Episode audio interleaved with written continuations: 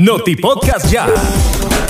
El boxeador nicaragüense Elvin Josué Guillén Aguilar, de 38 años, conocido popularmente como Rockero, murió la noche del jueves al ser atropellado por el motociclista Osmar López Godoy, de 22 años de edad. La tragedia vial ocurrió en la comarca Sabana Grande, en Managua, cuando a exceso de velocidad el motorizado atropelló a su víctima.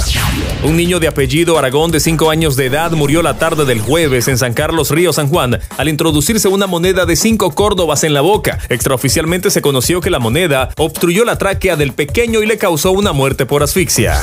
La tarde del jueves fueron recuperados los cuerpos de los nicaragüenses Miguel Herrera de 40 años y Daniel Reyes de 22, quienes el pasado miércoles perecieron ahogados después de que la panga en la que viajaban colisionó contra una embarcación que transportaba madera en el municipio de la Cruz de Río Grande, Caribe Sur. A la tragedia sobrevivieron otras 10 personas que lograron nadar a tierra firme.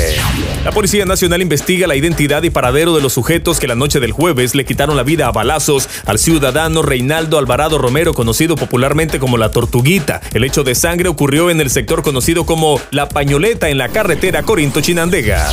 Más de 40 minutos trabajaron bomberos unificados para sofocar un incendio registrado en la bodega del restaurante La Terraza Colombiana, ubicado en la salida sur de la ciudad de Estelí. El negocio es propiedad de los padres de la modelo Daniela de Smet, candidata a Miss Mundo Nicaragua 2022. Versiones preliminares detallan que una quema de maleza en la zona donde se ubica el restaurante se extendió hasta la bodega del local, destruyendo todo lo que había en su interior.